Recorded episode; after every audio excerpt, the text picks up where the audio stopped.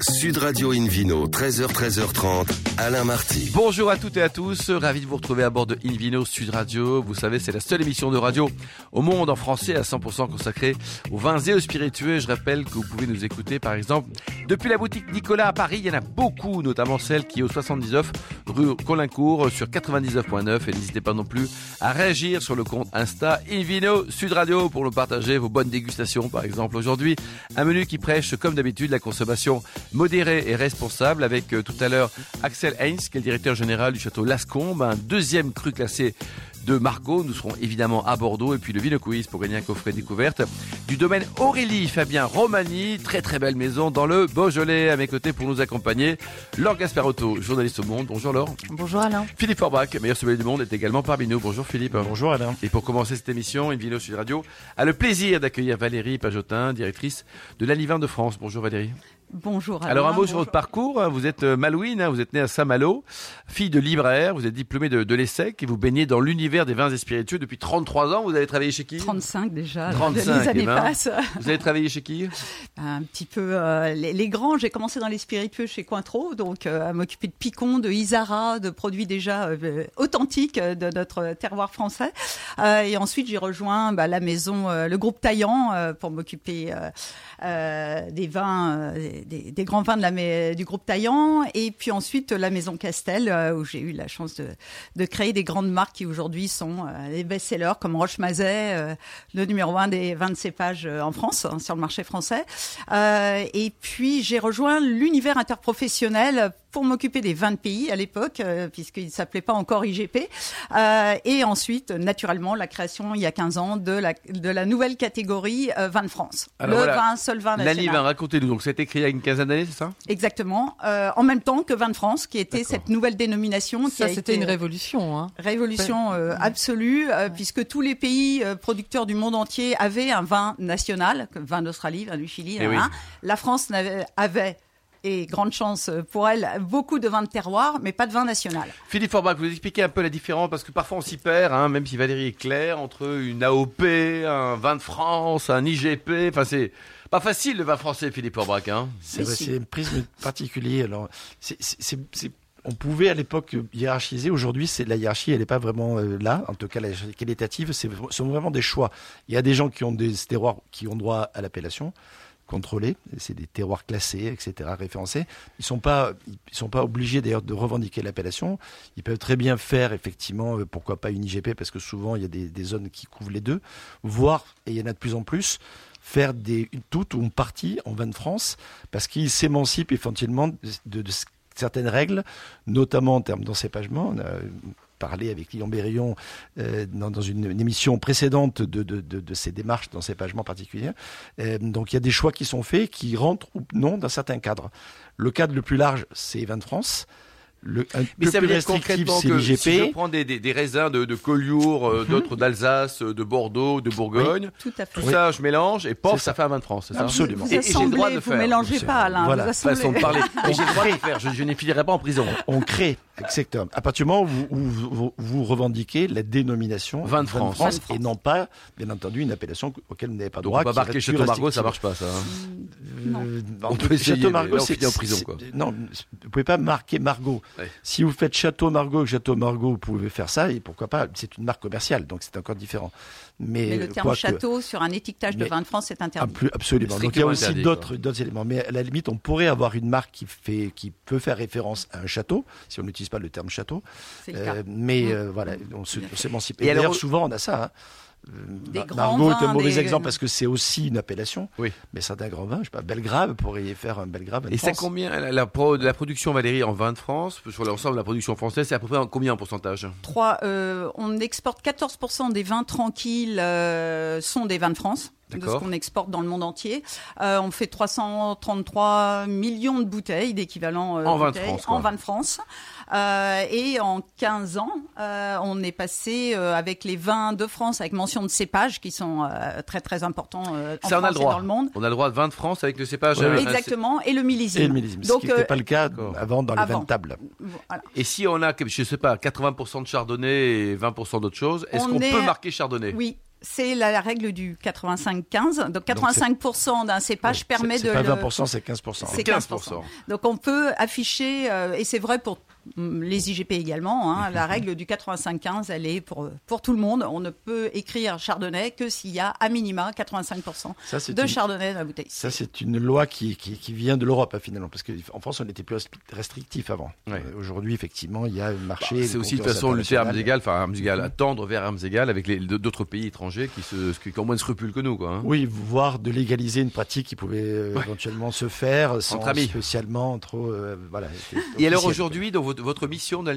c'est vous faites quoi la, promotion Vous vous encadrez juridiquement C'est quoi les différentes euh, missions?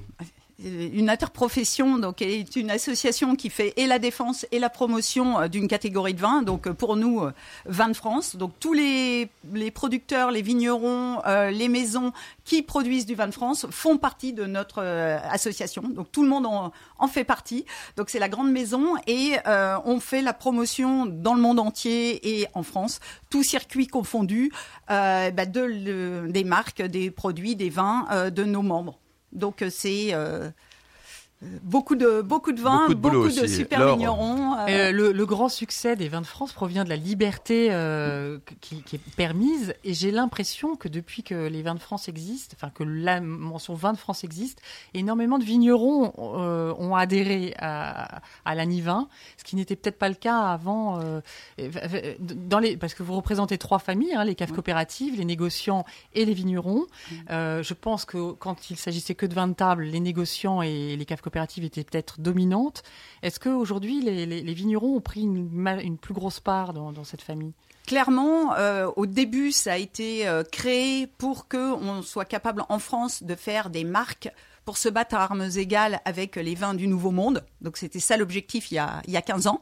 Euh, et on s'est aperçu au fil du temps que ça, effectivement, c'était la majorité de notre commercialisation de vins de France. Et on allait rencontrer les acheteurs du monde entier et on a eu euh, des très très beaux succès. Aujourd'hui, c'est le marché américain notre premier marché. Donc euh, véritablement une progression fulgurante sur les marchés mondiaux importants. Mais effectivement, il y a, on va dire, 5-6 ans, euh, les vignerons euh, ont eu envie de vivre en liberté en termes d'assemblage de cépages et se dire, bah moi je suis dans une région où il n'y a pas de chardonnay, où il n'y a pas de vionnier, où il n'y a pas, voilà, et j'ai envie d'assembler cela. Et on se retrouve aujourd'hui avec des euh, certains grands vignerons dont vous parliez tout à l'heure, qui ont fait des hectares avec sept cépages différents de blanc pour, pour clairement s'amuser, jouer de leur créativité et faire des profils de vin euh, qui sont pas possibles autrement. Donc on avec des, cahiers des charges à tous les prix du coup. Exactement. Donc euh, c'est aussi une autre forme de liberté, c'est euh, il n'a pas un prix euh, déterminé. Valérie, on parle un peu des cocktails, ça vous tente aussi les cocktails, non? Tout ce qui est nouveau, innovant, créatif, c'est pour Vin de France. exactement, la légitimité de Vin de France sur les cocktails. J'ai commencé chez Quattro, il y avait aussi Picon, donc j'étais déjà Picon, vin blanc, donc voilà. Donc pour moi, ça, ça a toujours été évident que le vin et euh, la mixologie, euh, ça faisait pas, c'était pas deux mondes.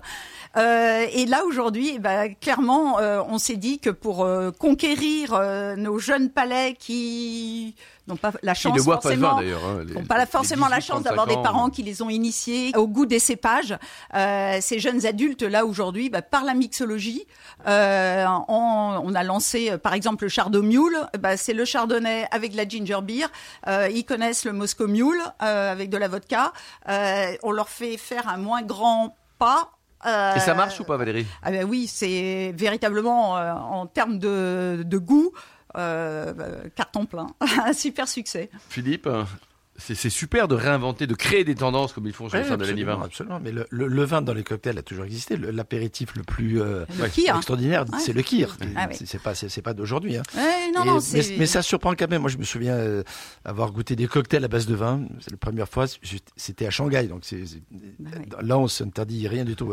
Et, et finalement, j'avais été interpellé La difficulté pour moi en tant que sommelier, c'est éventuellement de retrouver Oui, ça, l'esprit du vin à ouais. travers quelque chose, et c'est- compliqué.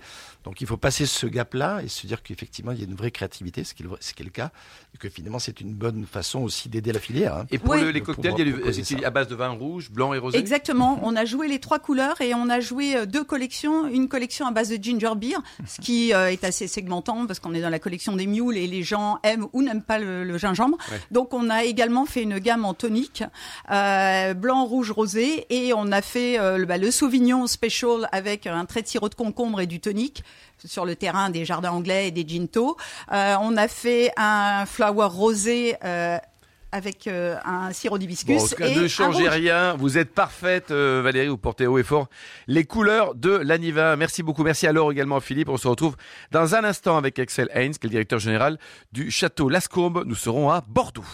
Sud Radio Invino, 13h, 13h30, Alain Marty. Retour chez le caviste Nicolas. Je rappelle que vous pouvez nous écouter depuis la boutique. À Paris, il y en a beaucoup, notamment celle qui est au 79 rue Colincourt sur 99.9. Et on vous remercie d'être toujours très nombreux à nous suivre chaque week-end. On peut se retrouver sur le compte Insta Invino Sud Radio. À mes côtés pour nous accompagner pour cette deuxième partie d'émission, David Cobold, le cofondateur de l'Académie des vins et spiritueux. Bonjour David. Et bonjour Alain et tout le monde. Invino Sud Radio a le plaisir d'accueillir maintenant Axel Qui est le directeur général du château Lascombe, un deuxième grand cru classé de Margot. Bonjour Axel. Bonjour. Alors un mot sur euh, vous, là, vous êtes né à Munich, euh, et d'où vient cet amour pour le vin? Ben euh, effectivement, je suis né dans le dans le dans la sainte patrie de la bière, du coup, dans le dans la Mecque, on pourrait dire, mais de maman bordelaise tout, tout de même. Donc inévitablement, au cours de mes pérégrinations et surtout de mes vacances estivales, euh, à un moment donné, je suis euh, je suis entré en contact avec le vin. Et surtout, il y avait une chose très embêtante. euh, J'étais, j'étais, je vivais à Munich et je revendiquais assez crânement et fièrement mes origines bordelaises. Mais euh, je devais m'apercevoir que chaque fois qu'on disait qu'on était bordelais, ben, on recevait en retour une question sur le vin. Oui.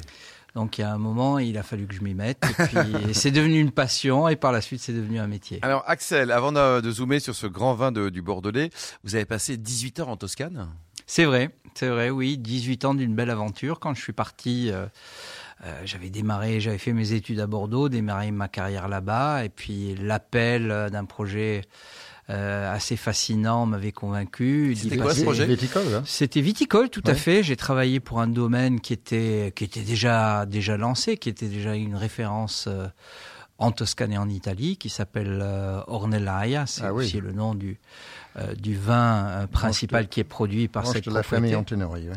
Tout à fait, Hmm.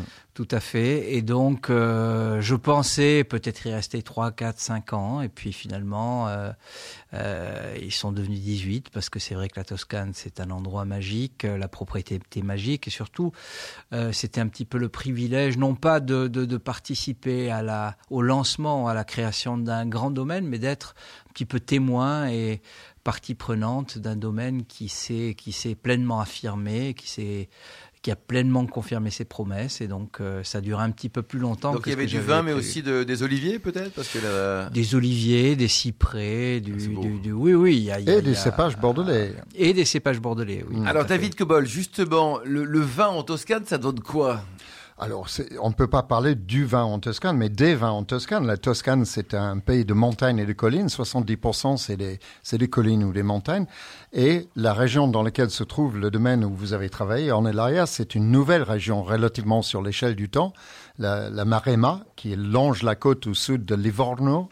Et là, euh, le premier à planter ça, c'était euh, c'était. Euh, Oui, Et ça va, il y a pire. oui, oui, mais Ornellaia et bien d'autres ont suivi. Et maintenant, c'est une région extrêmement prisée.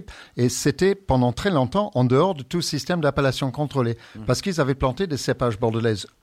Premier point. Deuxième point, c'était en dehors de, toute région connue, c'est-à-dire loin de, Chianti, qui est la partie centrale de la Toscane. Il y a bien d'autres appellations.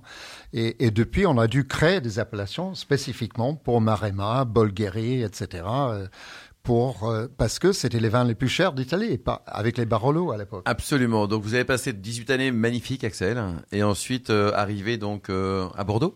C'était il y a combien de temps?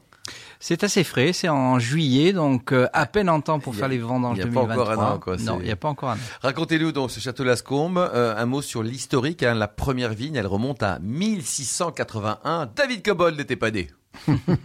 Moi non plus d'ailleurs. Bah, nous non plus d'ailleurs. voilà. Oui, oui, c'est un domaine historique à Margaux. C'est un domaine qui euh, euh, a été classé second cru classé dans le fameux et mythique classement de 1855. Euh, il est vrai que l'appellation Margaux a été particulièrement gâtée par le classement de l'époque, donc avec un premier cru classé. Il n'y a qu'une seule autre appellation dans le Médoc qui en dispose, et c'est l'appellation Pauillac, et puis un nombre important de second donc, dont, la- dont fait partie, donc historiquement un des domaines les plus importants euh, de l'appellation.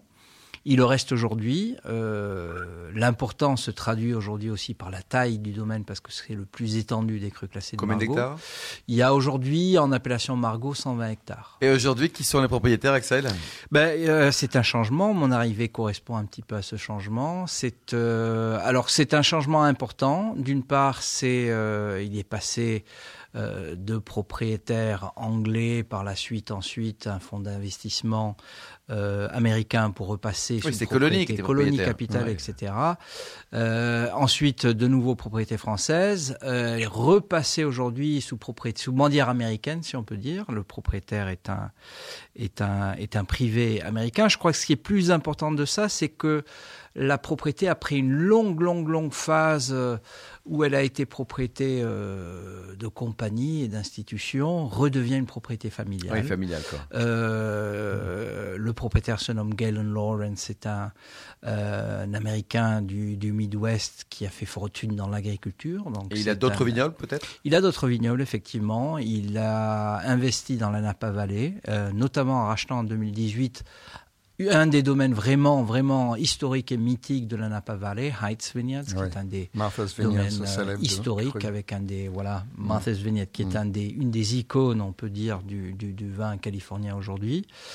Et donc, euh, a souhaité, après euh, un certain nombre de, de, de propriétés rachetées à Napa Valley, faire un investissement en France. Bon, ça va, il y a pire, Lascombe. hein, c'est le style des vins. Tiens, on va une vidéo, une vidéo Sud Radio, une vidéo Veritas. Comment on peut définir les, les- les styles de ce, de ce grand vin? Alors aujourd'hui, pour être parfaitement honnête, on est dans un travail de redé- redéfinition un petit peu de style. Euh, Château Lascombe a acquis une rép- réputation dans le passé euh, pour un style assez flamboyant, dans l'opulence. Euh, Aujourd'hui, euh, la recherche que nous tentons de mener de concert avec le, le- le- le nouveau propriétaire, c'est de retourner un petit peu aux racines véritablement margalaises du domaine. C'est un domaine, euh, encore une fois, historique, qui, à sa naissance ou au moment de son classement, était véritablement reconnu comme un des plus importants, non seulement en dimension, à l'époque il était plus petit, mais euh, qualitativement. Et puis c'est aujourd'hui la recherche que nous menons, retourner aux sources pour redécouvrir la vraie euh, nature et la grandeur ça de veut Château dire en, en mots à peu près clairs, c'est plus de finesse et moins de poids. Je crois que c'est une des. Alors aujourd'hui, les temps ont changé. C'est vrai qu'on est dans une époque de changement climatique. Donc aujourd'hui, il faut pas. On a souvent des millésimes qui nous portent à avoir de la maturité, à avoir de la concentration. Et ouais. ça, il faut pas en avoir peur. Mais effectivement, Bah, Ça change le goût du vin, Axel. ça change le goût du vin. Alors après, on peut garder un esprit. Je crois qu'on peut réin- réinterpréter. C'est vrai que dans l'imaginaire euh, des gens, euh, les vins de Margaux sont plutôt des vins de bouquet, de parfum, des vins euh, de séduction, des vins d'élégance, des vins de finesse. Et Est-ce ça, que nous chercherons effectivement de le. Est-ce que le cette retrouver. orientation nouvelle est- implique une modification dans le vignoble au niveau de l'encépagement, par exemple? Alors, évidemment, euh, une autre particularité, que- une particularité de la Scombe, elle n'est pas totalement injustifiée d'ailleurs, c'est une assez forte proportion de merlot, ce ce qui est assez atypique dans le Médoc, notamment dans, les, dans les appellations communales et dans les crus classés, où en général le Cabernet Sauvignon Et roi. euh, voilà, est roi. Alors après, il peut y avoir parfois des, des contributions assez importantes euh, du cépage Merlot, mais dans le cas de la Scombe, aujourd'hui, il est le cépage majoritaire dans l'encépagement. Est-ce que c'est amené à changer, ça? C'est amené à changer.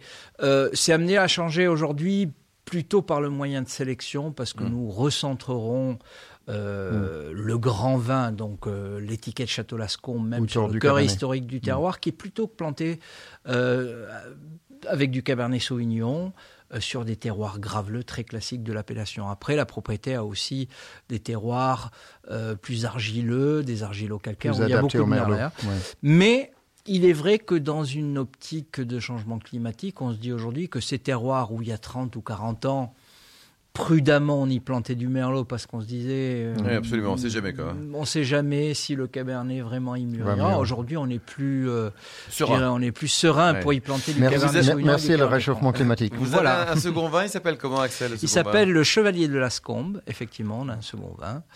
Euh, on réfléchit aujourd'hui un petit peu à étendre un petit peu la gamme, donc, donc tout ça. Un blanc peut-être? Un blanc peut-être, c'est aussi à l'ordre du jour. Ça ne sera pas notre priorité. Je crois Mm. qu'aujourd'hui, Ouais. nous aurons à cœur d'abord de, de redéfinir et de faire les vins rouges que nous avons envie de faire à Château-Lascombe. Mais une fois que on aura franchi un premier cap, Il y aura d'autres étapes, quoi. euh, il y aura d'autres étapes dans lesquelles un vin blanc est tout à fait à l'ordre du jour. Merci beaucoup Axel, merci également à vous David Cobol, merci aussi à Laure Gasparotto et aux millions d'amateurs de vin qui nous écoutent avec beaucoup de passion, en tout cas on le souhaite chaque week-end.